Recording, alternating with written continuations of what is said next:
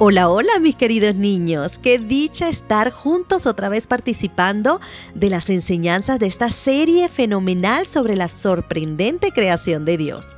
Les cuento que hasta hoy hemos estado aprendiendo 19 versículos y te felicito si los has aprendido todos muy bien. Pero si aún te están faltando algunos, no te preocupes, sigue adelante, que Dios está contigo fortaleciéndote. Eres muy capaz, así que manos a la obra. El título de nuestra historia de hoy es La armadura del armadillo. El versículo lo encontrarás en el libro de Efesios capítulo 6 versículo 13. Por tanto, tomad toda la armadura de Dios para que podáis resistir en el día malo y habiendo acabado todo, estar firmes. Los seres humanos siempre han buscado diferentes formas para protegerse durante las batallas, ya que lo único que los protege es la piel, y al ser esta suave y blanda puede dañarse con facilidad. En los tiempos bíblicos, los soldados o los grandes guerreros usaban armaduras y escudos para protegerse. Hoy hablaremos de una criatura fascinante que Dios creó con una gran armadura protectora, o mejor dicho, un caparazón protector, el armadillo.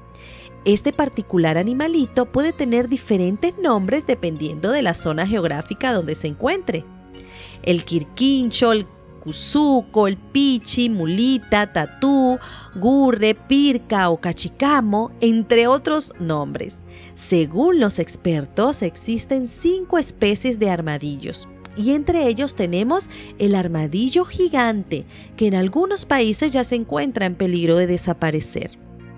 Esta criaturita posee algunas características que lo hacen único y especial. Por ejemplo, es el mamífero que tiene más dientes de todos los que existen en el mundo.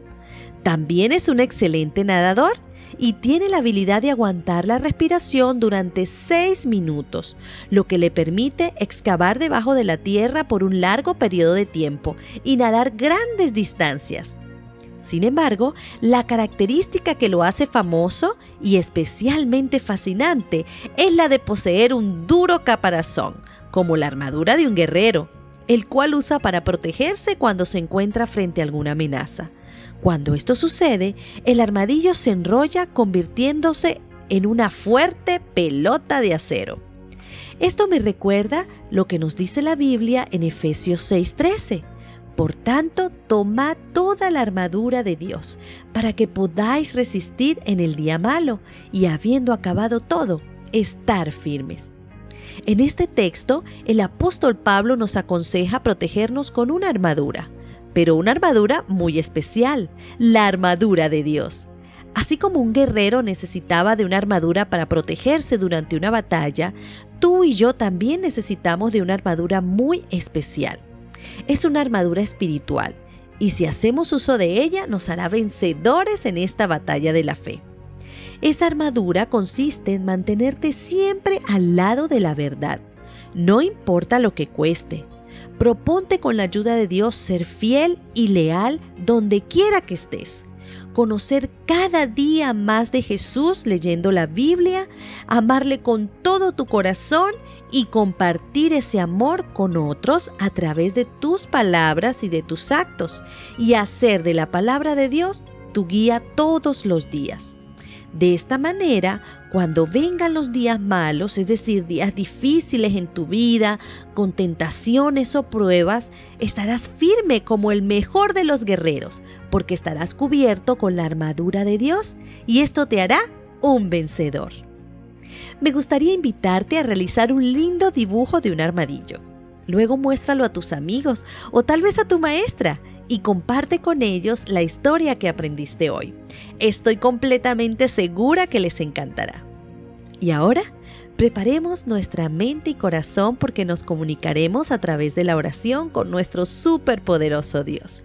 Oremos. Querido Dios, gracias por todas las cosas hermosas que has preparado para nosotros.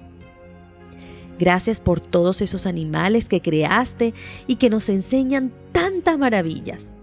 Ayúdanos cada día a tomar la armadura que nos ofreces para cuidarnos y salir victoriosos de las trampas del enemigo que solo quiere nuestro mal.